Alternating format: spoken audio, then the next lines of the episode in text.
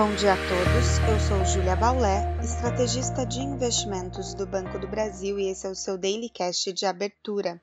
Hoje é terça-feira, dia 7 de junho de 2022 e as bolsas seguem em queda no exterior, com o índice do dólar sustentando altas nesta manhã.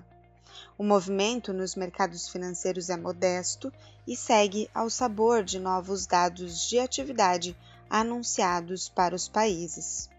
Na Europa, por exemplo, as bolsas caem na sua maioria, sendo impactadas por dado mais fraco vindo da Alemanha.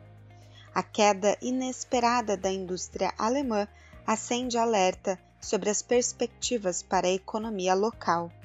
As encomendas à indústria caíram 2,7% entre março e abril e geram ainda mais expectativa pelo resultado da reunião do Banco Central Europeu a ser divulgada na quinta-feira. Lembrando que o esperado é que a instituição dê fim ao programa de compra de ativos e sinalize aumento de juros para o mês de julho. Os receios do aperto monetário também são compartilhados com os Estados Unidos, onde os futuros de Nova York seguem também com quedas por hora. Essa cautela em assumir riscos acontece pelas incertezas sobre o comportamento da inflação global e as necessidades de políticas ainda mais duras para o seu combate, ou seja, aumentos ainda maiores de juros à frente. A agenda do dia é fraca apenas com a fala da secretária do Tesouro norte-americano sobre o orçamento fiscal de 2023 no Senado dos Estados Unidos. Na Ásia, as bolsas fecharam mistas.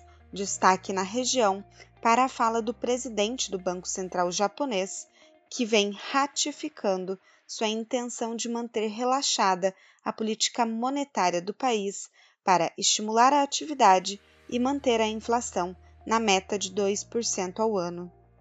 No Brasil, ontem à noite o governo propôs acordo com Congresso e estados para reduzir impostos sobre combustíveis.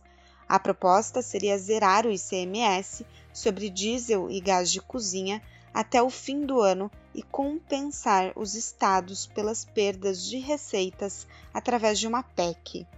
PIS e COFINS também seriam zerados sobre gasolina e etanol. Hoje, o mercado reage ao plano anunciado. Além disso, para os mercados locais, a cautela das bolsas internacionais e a queda também do petróleo podem influenciar na abertura do Ibovespa. No câmbio, o dólar segue em valorização ante a maioria das moedas de países emergentes e nos juros, o Tesouro realiza leilão de venda de NTNB e LFT. Ficamos por aqui. Um bom dia a todos e até a próxima!